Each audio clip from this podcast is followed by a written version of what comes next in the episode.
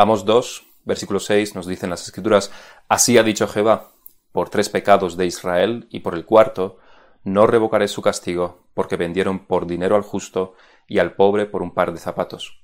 Pisotean en el polvo de la tierra las cabezas de los desvalidos, y tuercen el camino de los humildes, y el hijo y su padre se llegan a la misma joven, profanando mi santo nombre. Sobre las ropas empeñadas se acuestan junto a cualquier altar, y el vino de los multados beben en la casa de sus dioses. Yo destruí delante de ellos al amorreo, cuya altura era como la altura de los cedros, y fuerte como una encina. Yo destruí su fruto arriba y sus raíces abajo. Y a vosotros os hice subir de la tierra de Egipto, y os conduje por el desierto cuarenta años, para que entraseis en posesión de la tierra del amorreo. Y levanté de vuestros hijos para profetas, y de vuestros jóvenes para que fuesen nazareos. ¿No es esto así, dice Jehová, hijos de Israel? Mas vosotros disteis de beber vino a los nazareos, y a los profetas mandasteis diciendo, No profeticéis. Podemos ver la historia como un río que nace en las montañas y se va dirigiendo hacia el mar. El nacimiento de este río sería la creación del mundo y el mar sería la eternidad. Y nosotros estamos en cierto punto de ese río avanzando hacia esa eternidad. Podemos considerar las gotas de agua que lo conforman, o si queremos ser más específicos, las moléculas de agua que lo conforman a este río, como las personas que conforman la historia, o el tiempo de la vida de cada una de las personas que han vivido y viven y vivirán. Pero no sería, este no sería un río que tranquilamente se dirige al mar desde la montaña sin mayores problemas. Porque a lo largo de este río, que es la historia, hay ciertos puntos de inflexión, ciertos momentos que han cambiado el rumbo de la historia. Tenemos el inicio del Imperio Romano, por ejemplo, así como su caída o la caída de Constantinopla un milenio más tarde. Tenemos otro punto importante de la historia, el nacimiento de Islam, con todo el impacto que tuvo en Europa. El descubrimiento de América. La reforma comenzada por Lutero, otro punto de, inflexión. Tendríamos incluso la, invención de la imprenta o la escritura mucho antes. Tendríamos las guerras mundiales, que también cambiaron el mundo. Y muchos otros eventos, tanto recientes como antiguos. Entre estos eventos, y uno que no he mencionado, también se encontraría la Revolución Francesa de 1789. Los años anteriores a esto fueron difíciles para Francia.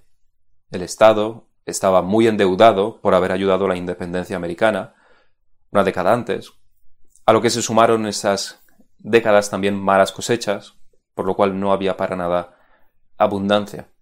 Había grandes deudas que pagar y no mucho de dónde coger. Diríamos que eso es un país en bancarrota, abocado a la pobreza. Pero no es tan simple, hay más. Durante años y décadas y siglos, los reyes de Francia y sus nobles vivieron, como se suele decir, y nunca mejor dicho, como reyes. Para ellos todo eran lujos y extravagancias. Tenían el poder y nadie se lo podía quitar. Y se aprovechaban de este poder. Bien enseñados por la Iglesia Católica, ellos estaban arriba y debajo estaba el vulgo inmundo. Ellos eran dioses entre los mortales. Tan por encima vivían que estaban exentos de pagar impuestos. El país tenía grandes deudas, los nobles tenían muchísimos territorios, pero quien tenía que pagar los impuestos eran los campesinos, que además estaban sufriendo por las malas cosechas. Caldo de cultivo para la revolución que venía. Porque claramente los campesinos eran la grandísima mayoría atónitos además ante las extravagancias de los nobles y del rey en particular, de Luis XVI, estaban enfadados y rabiosos. Una de las cosas que debemos ver aquí, en este momento histórico, es que el rechazo de la reforma protestante impidió que hubiera una reforma en Francia. Y en vez de eso, hubo una revolución. En vez de aceptar las enseñanzas protestantes de la Biblia, de que los gobernadores están para servir y que los gobernados deben obedecer a la autoridad, lo que tenemos es todo lo contrario. Los gobernantes viven para sus propios lujos, atropellando siempre que pudiesen a los débiles, y los débiles, los campesinos, odiando a estas clases. Realmente es lo típico de la Iglesia Católica. Los sacerdotes viviendo como reyes, y el pueblo, aunque en aparente sometimiento, tienen un rencor y un cinismo arraigado en el corazón contra ellos. Pronto llegaría el fin merecido de esos reyes franceses que tantos atropellos cometieron y que tanto persiguieron también a la reforma, a los reformadores y a los creyentes. Aunque hay más historia detrás, finalmente Luis XVI fue guillotinado y más tarde su esposa, la reina María Antonieta, también. Comenzaría el reino del terror. Diez meses de ejecución tras ejecución en la guillotina. Robespierre, que era el radical que estaba dirigiendo todo este movimiento revolucionario, guillotinó, por supuesto no siempre, no siempre personalmente, pero guillotinó a más de 17.000 franceses. 17.000. Y no se sabe la cifra de cuántos murieron en cárceles. Y por supuesto, no tuvieron juicios justos. Era sospechoso a la guillotina, sin más. Igual que ocurriese con el castigo a Israel por los asirios, cuando después Dios castigaría a Siria por sus excesos, del mismo modo ocurrió con los radicales franceses, los jacobinos. El propio Robespierre terminó en la guillotina. Comenzó así una fase más moderada de la revolución, pero que terminó con la subida al poder de Napoleón. Ahora, en vez de un rey, acabaron con un emperador. Felicidades, Francia. Y en todo esto es imposible no ver la mano de Dios en este evento histórico. El abuso del poder es erradicado. Los abusadores son guillotinados. Los que vertieron tantísima sangre, Robespierre y los jacobinos, castigados también finalmente, su propia sangre también vertida. Y porque todo se hizo en base a la injusticia, terminaron finalmente con un emperador, algo que ninguno estaba buscando. La historia se repite y se seguirá repitiendo hasta que el Señor venga. Los reinos caen castigados por Dios. La injusticia termina en juicios, en la justicia de Dios. Los no misericordiosos no tienen parte de misericordia. Y eso es lo que está ocurriendo también en Amós. De hecho, toda la historia que leemos en la Biblia tiene detrás este principio divino. Dios juzga, Dios castiga, y lo hace también a nivel de naciones. El pecado siempre es castigado. Así leíamos como el juicio es anunciado a todas las naciones vecinas de Israel y se les acusa de crímenes contra el sentido común, contra la decencia, contra la misericordia, contra la justicia. Y la regla que debe guiar a todos los hombres y que está implantada en nuestras conciencias, y que será la regla que Dios usará para juzgar individualmente en el juicio final, la regla de oro. Trata a los demás como esperas que los demás te traten a ti. No hagas a los demás lo que no querrías que te hicieran a ti. Esto es un principio que se repite en, en varias religiones antiguas, no solamente en la Biblia, y lo cual los ateos lo utilizan esto para decir que la Biblia se ha copiado. Realmente lo que está demostrando y lo que la Biblia está diciendo es que eso es un principio que tenemos todos en nuestras conciencias. Dios nos ha creado con eso. El Señor dijo en Lucas 6:31, y como queréis que hagan los hombres con vosotros, así también haced vosotros con ellos. Lo cual es una aplicación del segundo mandamiento más importante. Amarás a tu prójimo como a ti mismo. Estas naciones de que tenemos en Amós en el primer capítulo han masacrado, violentado, obrado en contra del afecto natural, han incumplido pactos y han profanado tumbas de reyes. Recibirían su justo castigo. En forma de fuego, nos dice Amós, porque la ira de Dios es representada con el fuego, que lo quema, lo consume, lo destruye todo. Y, por supuesto, estas naciones no tenían la ley de Dios.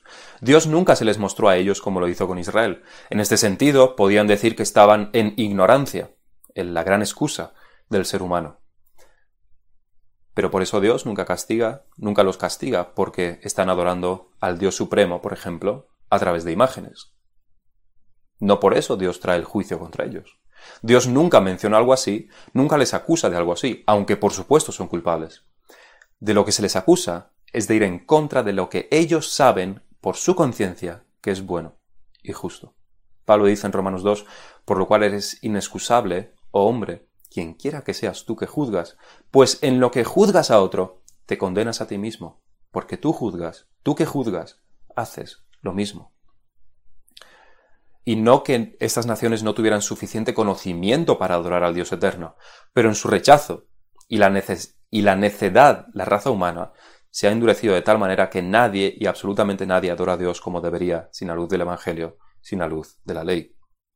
Pero si a estos que nosotros excusamos, de alguna manera por su ignorancia, y aún así Dios los juzga y los destruye, ¿qué podemos decir de Judá? Ellos sí tienen la luz de la ley. Ellos sí tienen todo el conocimiento. Pero han abandonado este conocimiento. Han menospreciado la ley. No han guardado los mandamientos. Su castigo vendría a través de Babilonia, más de un siglo después de esta profecía de Amós. Pero vendría. Pero si el juicio es anunciado para las naciones paganas, para cada una de ellas, y después para Judá, ahora le llega el turno a Israel. Israel es señalado ahora.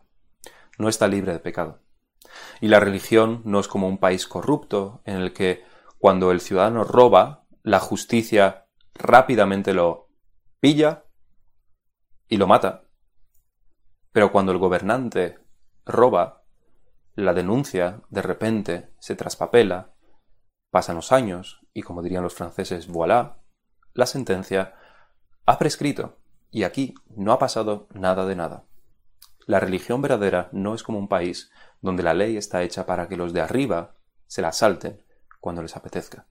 Como hemos dicho también en sermones anteriores, el privilegio de conocer a Dios y tener su ley trae aparejado el peligro. El privilegio en la religión verdadera no significa exención. En el pensamiento bíblico, cuanta más responsabilidad tiene un hombre, más expuesto estará al escrutinio.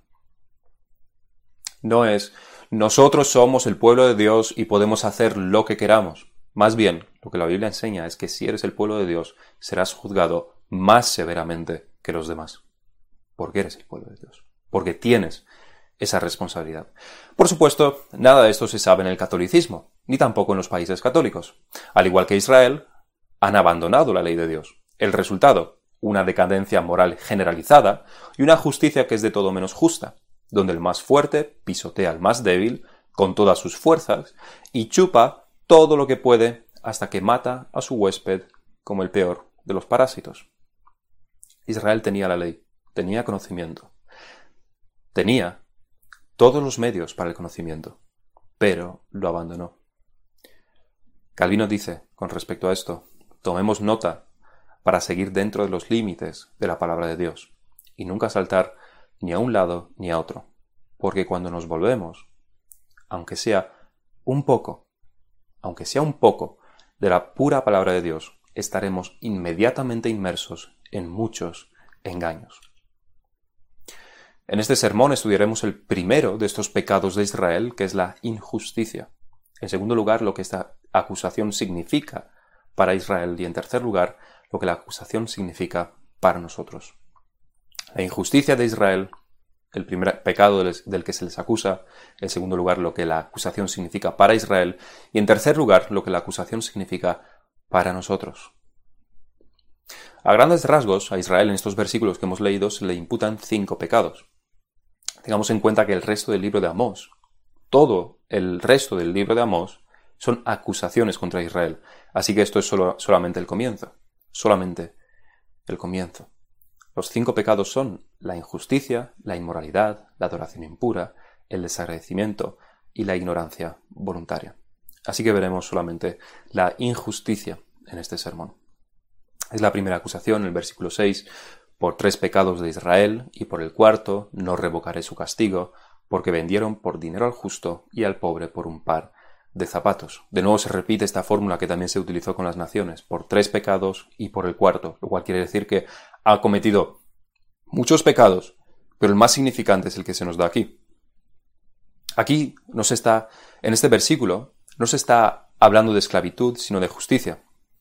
Dice, porque vendieron por dinero al justo. No se refiere a la esclavitud, sino a la justicia. Por eso habla del justo. Y aquí no está denunciando solamente a ciertas personas en particular que son malas en Israel y bueno, todos los demás no están de acuerdo con ellos, pero hay algunas personas malas en Israel. No es eso lo que ocurre. Sino que lo que se está denunciando aquí, lo que Amós está denunciando aquí, es el sistema, el sistema judicial, a los jueces de Israel.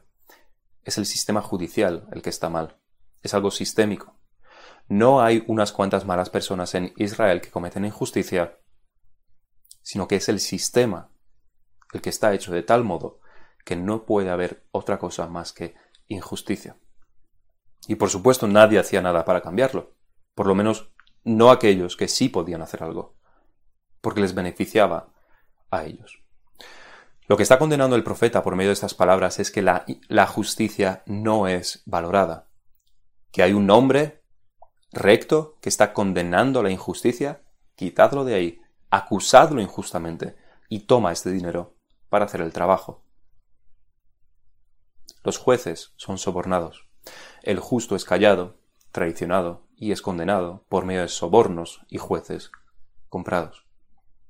Los pobres, mantenerlos callados y sin hacer ruido ante los abusos de los poderosos es bastante más barato.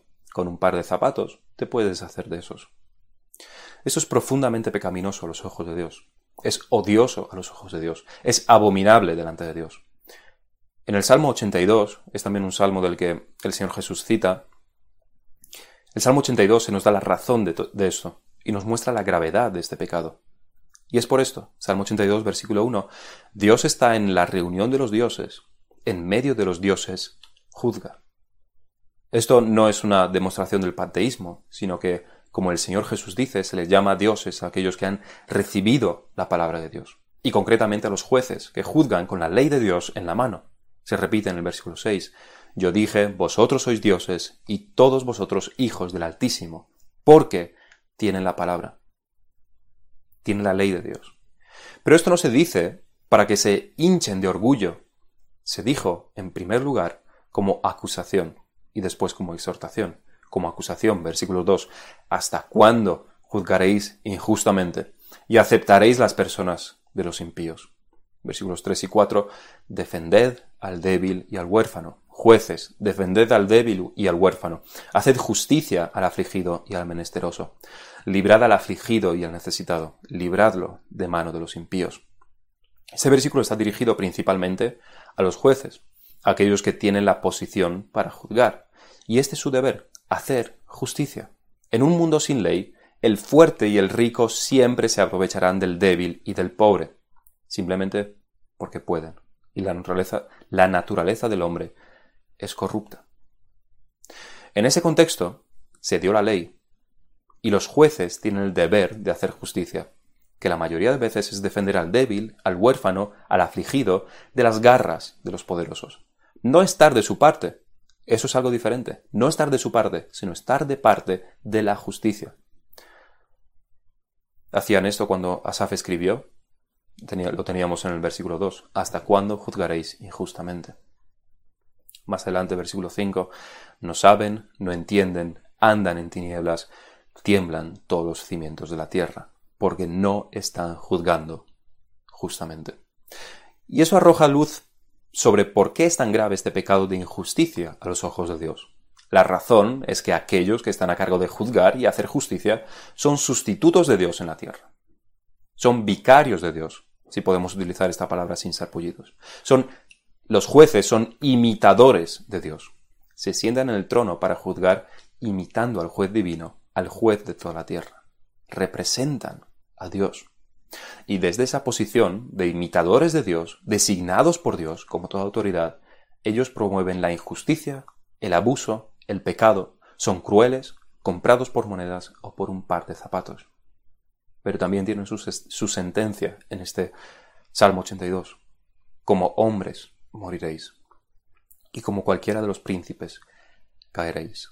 Y termina con una petición el salmista, levántate, oh Dios, juzga la tierra, porque tú heredarás todas las naciones. El verdadero Dios debe juzgar y juzgará.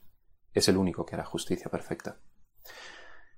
Siempre es útil eh, repetir en nuestros días que lo que se pide a los jueces no es favorecer al débil, no es estar de parte del pobre, no es mover la balanza hacia el lado del que tiene menos dinero. Lo que se requiere, y esto se dice siempre, es justicia, y la justicia debe ser ciega. El acento que tanto se pone en las escrituras en el débil, el pobre, el huérfano y la viuda, se debe a que ellos eran los primeros atropellados por cualquier circunstancia, ya fuera natural o económica. Había sequías y malas cosechas, que trabajen más y se les quita más. Los poderosos no iban a sufrir, como en Francia. Había un mal momento económico, los esclavizamos y nos aprovechamos porque podemos. Porque podían. Así funcionaba el mundo y funcionaba así a todos los niveles. ¿Soy también una nación más fuerte que tú? Te pongo tributos, te esclavizo. Así funcionaba el mundo, así funciona el mundo sin la ley de Dios, sin una ley basada en la palabra de Dios. El versículo 7, vamos dos, pisotean en el polvo de la tierra las cabezas de los desvalidos y tuercen el camino de los humildes. Y porque Dios odia tanto este abuso de poder, la ley dada a Israel no permitía esto. Hay varias leyes que específicamente hablan de esto. Por ejemplo, una de las leyes era no imponer usura al pobre. Éxodo 22-25, cuando prestares dinero a uno de mi pueblo, al pobre que está contigo, no te portarás con él como logrero, ni le impondrás usura. La finalidad no es aprovecharse de la necesidad del pobre para obtener ganancias deshonestas. Eso debía ser quitado de la mente del pueblo de Dios. Es injusto. No debían aprovecharse de la necesidad del pobre. Levítico 23, 22 dice, cuando, cuando segareis la miel de vuestra tierra, no segaréis hasta el último rincón de ellas, ni espigarás tu siega. Para el pobre y para el extranjero la dejarás. Yo Jehová, tu Dios. Esta ley permitía que el pobre sobreviviera. De eso se trata. Y hacía recordar a los que sí tenían tierras que no las labraban para por avaricia, que no las labrasen para avaricia, para obtener beneficio hasta del último rincón de sus tierras. La ley, por otro lado, no dice que darás un 10% de lo que sigues al pobre, ni el 5%, ni el 1%. No darás, sino dejarás para el pobre. Y esa es una diferencia bastante grande que claramente en nuestros días no se conoce. Y por supuesto, la ley que es la que debemos sabernos de memoria y enseñársela también a nuestros hijos, cuando más pronto mejores, está en Levítico 19:15. No harás injusticia en el juicio, ni favoreciendo al pobre, ni complaciendo al grande. Con justicia juzgarás a tu prójimo. Y digo que debemos guardar esto en nuestras mentes y corazones y aplicar en la conducta, porque de muy fácil manera podemos caer en ambos extremos.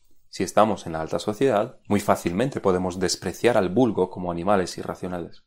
Si estamos en la baja sociedad, de manera natural, deshumanizamos a los ricos y poderosos como si fueran una especie que nada tienen en común con nosotros más que esa tubería por la que sacan el dinero de nuestros bolsillos. Pero esto va más allá también de pobres y ricos. Va de mi pueblo contra tu pueblo, mi comunidad contra tu comunidad, mi grupo contra tu grupo, los míos contra los tuyos. Y en todo esto se juzga no según las leyes de justicia, sino según yo y mío, que siempre tiene razón. Lo que este versículo nos enseña, nos enseña es a ser justos en nuestros juicios, y hacemos juicios a cada momento. Esta ley prohíbe un juicio perezoso. Para juzgar correctamente debemos tener datos, debemos estudiar, indagar. Todo lo contrario a ser perezosos intelectualmente. Pero por encima de todo, a no ser maliciosos en nuestros juicios. Y esto es de lo que Amos acusa a Israel. Sus jueces son parciales. El juicio se decide, se decanta por el peso del dinero. En la balanza no se ponen los hechos y la verdad, sino el peso de las monedas. Igual que en nuestros días podríamos decir que ocurren ambas cosas. También es el peso del dinero, pero también la falta de dinero. Los jueces no son imparciales. En futuros capítulos de Amós se les acusa más veces de esto. En el capítulo 4.1 dice, Oíd palabra, vacas de Basán, que estáis en el monte de Samaria, que oprimís a los pobres y quebrantáis a los menesterosos. Habían destruido la ley de Dios. Y cuando se destruye la ley de Dios, solamente hay sitio para la injusticia para la opresión, para aprovecharse. Capítulo 5.11. Por tanto, puesto que vejáis al pobre y recibís de él carga de trigo. otra condenación. Versículo 12, capítulo 5. Porque yo sé de vuestras muchas rebeliones y de vuestros grandes pecados. Sé que afligís al justo y recibís cohecho, y en los tribunales hacéis perder su causa a los pobres. Ellos hacen perder su causa a los pobres, no los hechos, ellos. Eso es un insulto hacia la imagen de Dios y más como pueblo de Israel.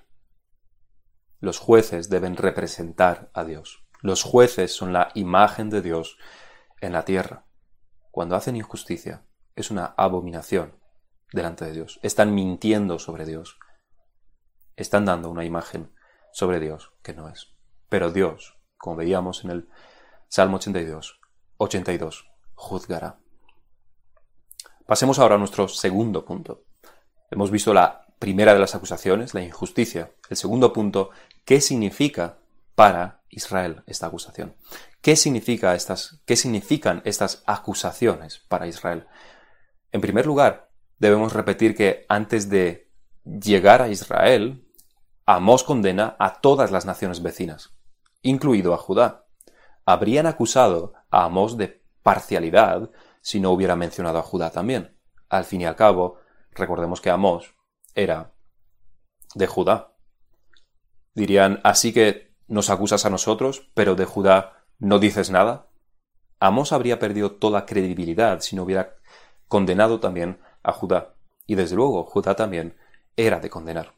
Así que Amós, al igual que Pablo en Atenas, es cuidadoso al predicar, pero no diluye el mensaje. Comienza acusando a todas las naciones vecinas, incluso a Judá, pero para llegar a acusar también a Israel. Capta primero la atención de sus oyentes antes de provocarles el rechazo de primeras. Pero, en ningún momento, adultera el mensaje de juicio que tenía que traer. En ningún momento. En segundo lugar, hay una cara realmente deprimente de estas primeras acusaciones a Israel. Veíamos que hay dos varas de medir en el juicio. A las naciones se les juzga según la regla de oro principalmente, y a Judá se le juzga según la ley dada. No es que sean dos medidas diferentes, para ser más precisos, porque al final ambos se les juzga según la ley que Dios les ha dado. A unos la ley escrita en la conciencia, a los otros, además de la conciencia, una explicación extensa, escrita de esta ley. En ambos casos, la ley de Dios es la ley es de Dios y es dada por Dios, pero una es más completa, más detallada. Y por tanto, más pecado hay cuando se inflige infringe. El lado deprimente es en qué categoría se pone Israel en todo esto, por lo menos en estas primeras acusaciones. La situación de Israel, de las diez tribus del norte, es tan mala, tan corrompido está, que lo primero de, de lo que se les acusa no es de que quebrantar la ley dada a Moisés, eran el pueblo de Dios y la tenían, sino de la ley de la conciencia. Es decir, Amós trata a Israel igual que a las naciones. Esto nos habla de la situación deplorable de la nación de Israel, al mismo nivel que los paganos. Y así le ocurría a Israel como a las naciones paganas, destruidas. Así le ocurriría más adelante a Israel. sería destruido por completo. Además, su fin sería el que más pronto llegaría. Como recordaremos, como fue profetizado también por Oseas, Asiria destruiría a Israel, a las tribus del norte.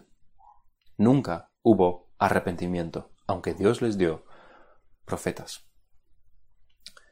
Eso es lo que la acusación de Amós significa para Israel, algo bastante deprimente porque se les pone al mismo nivel que a las naciones paganas. Ahora, ¿qué significa esto para nosotros?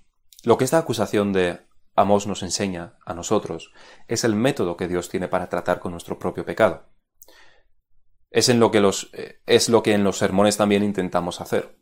Ir de lo general, los pecados generales, a lo particular, aquello que te concierne a ti, a tu pecado.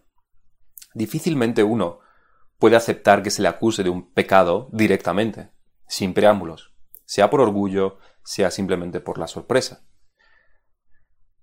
El corazón enfriado por el pecado debe ser lentamente calentado para estar preparado para recibir la acusación, la condena por el pecado. Y eso es lo que Amos está haciendo aquí. No comienza directamente acusando a Israel, sino a las naciones vecinas, algo que al pensamiento tribal de aquella época le gustaba mucho. Se alegrarían de saber que Dios castigará a sus enemigos, aplaudirían, animarían a Amos a seguir. Sigue profetizando, Amos. Nos gusta lo, que escuchamos. Sigue profetizando. Y no tengamos duda de que Amos realmente acusó y condenó, no Amos, sino Dios a través de Amos. El pecado hay que condenarlo sea donde sea que ocurra. Pero ahora, a partir de este versículo 6 del capítulo 2, Israel se enfrenta a la realidad.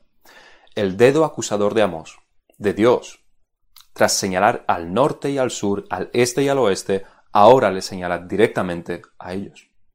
El pecado hay que condenarlo, y sobre todo, si está cerca. Por supuesto, la reacción de Israel y del hombre, al ser acusado de esta manera, es de rechazo. Nosotros estamos muy contentos y cómodos y disfrutamos más que de un espectáculo cuando se acusa y se juzga y se condena a los demás, a los demás. Puro entretenimiento. Nos hace sentirnos superiores moralmente, nos hace sentir bien. Cuanto más estamos nosotros sumidos en nuestro propio pecado, más nos gusta escuchar sobre los pecados de los demás. Fue, por cierto, el caso de David.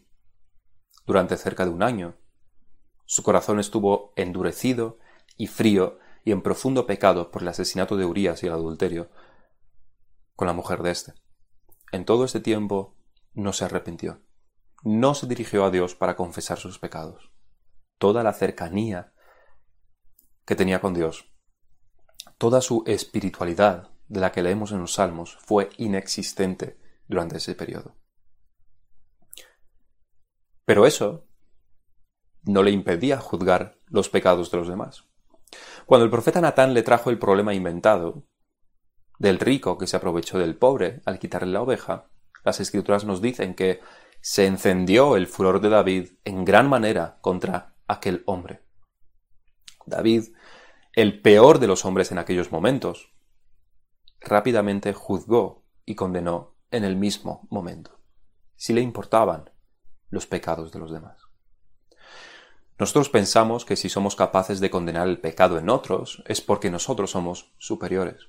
Pensamos que de alguna manera nosotros somos exculpados de nuestro pecado porque somos capaces de identificarlo en otros.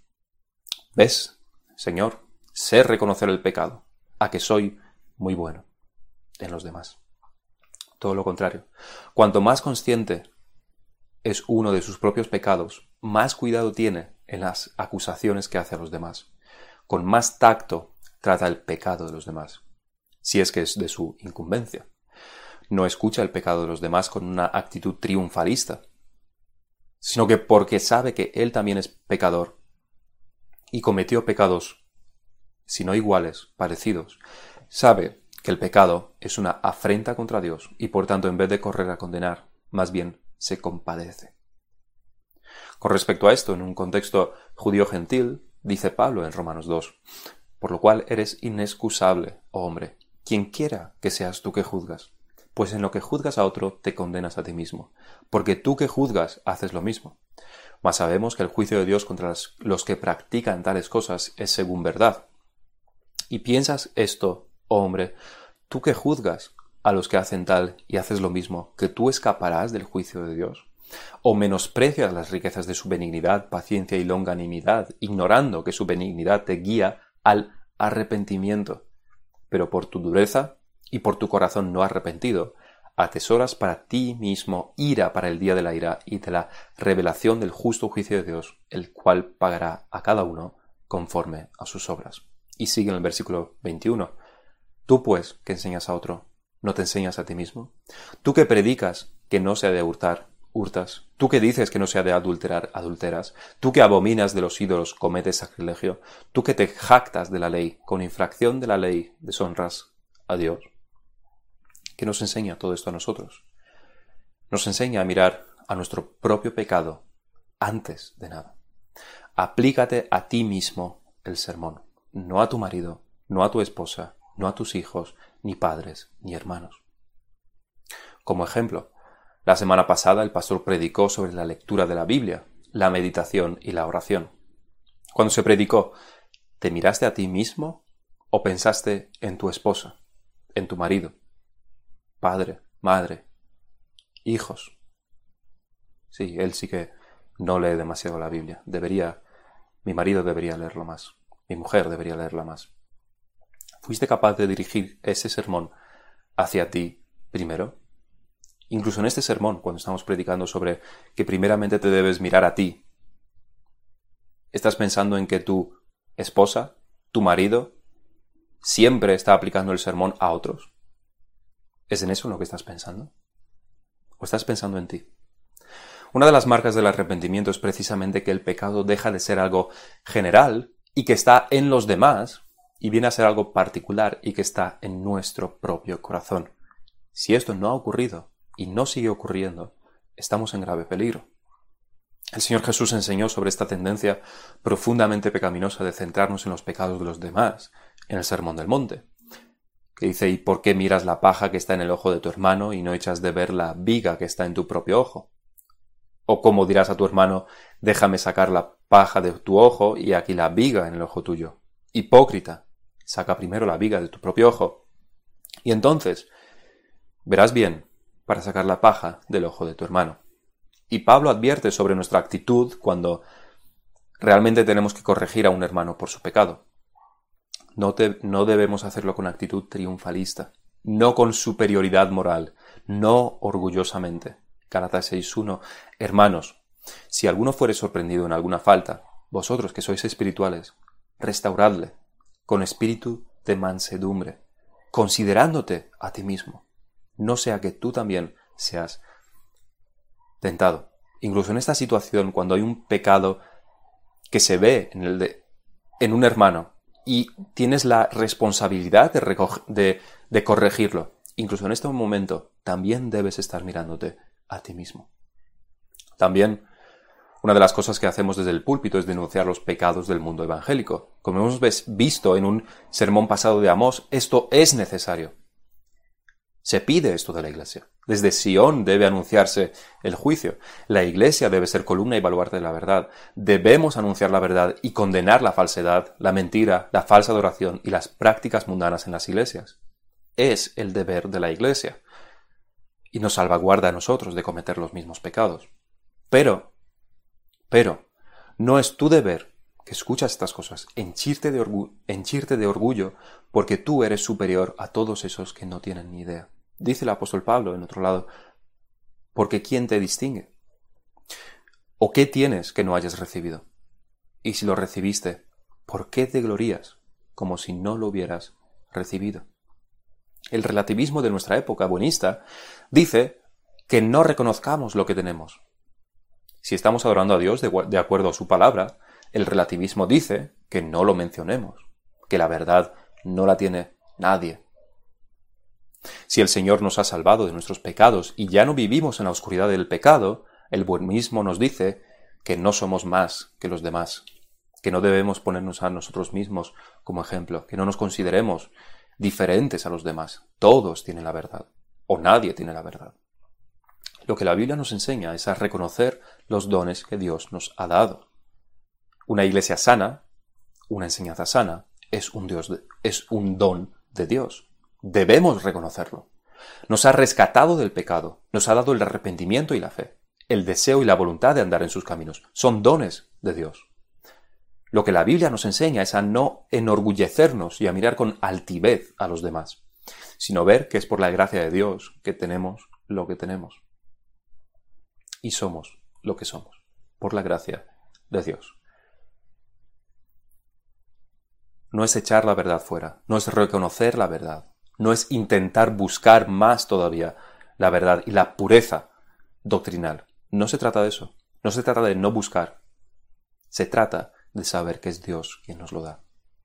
No puedes acercarte a Dios cuando tu corazón está lleno de orgullo y no ves tu propio pecado. No puedes venir delante de Dios cuando actúas como si lo que tienes no te lo ha dado Él. No puedes orar a Dios si no es con sinceridad de corazón, arrepentimiento y reconocimiento por sus bendiciones. Echando fuera la malicia hacia los demás y viendo la gravedad de tu propio pecado. puede que si estás así, puede que creas que oras. Los paganos también creen que oran a Dios. Los católicos también lo creen.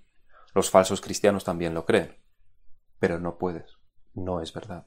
No estás en comunión con Dios. Si tu corazón está lleno de orgullo.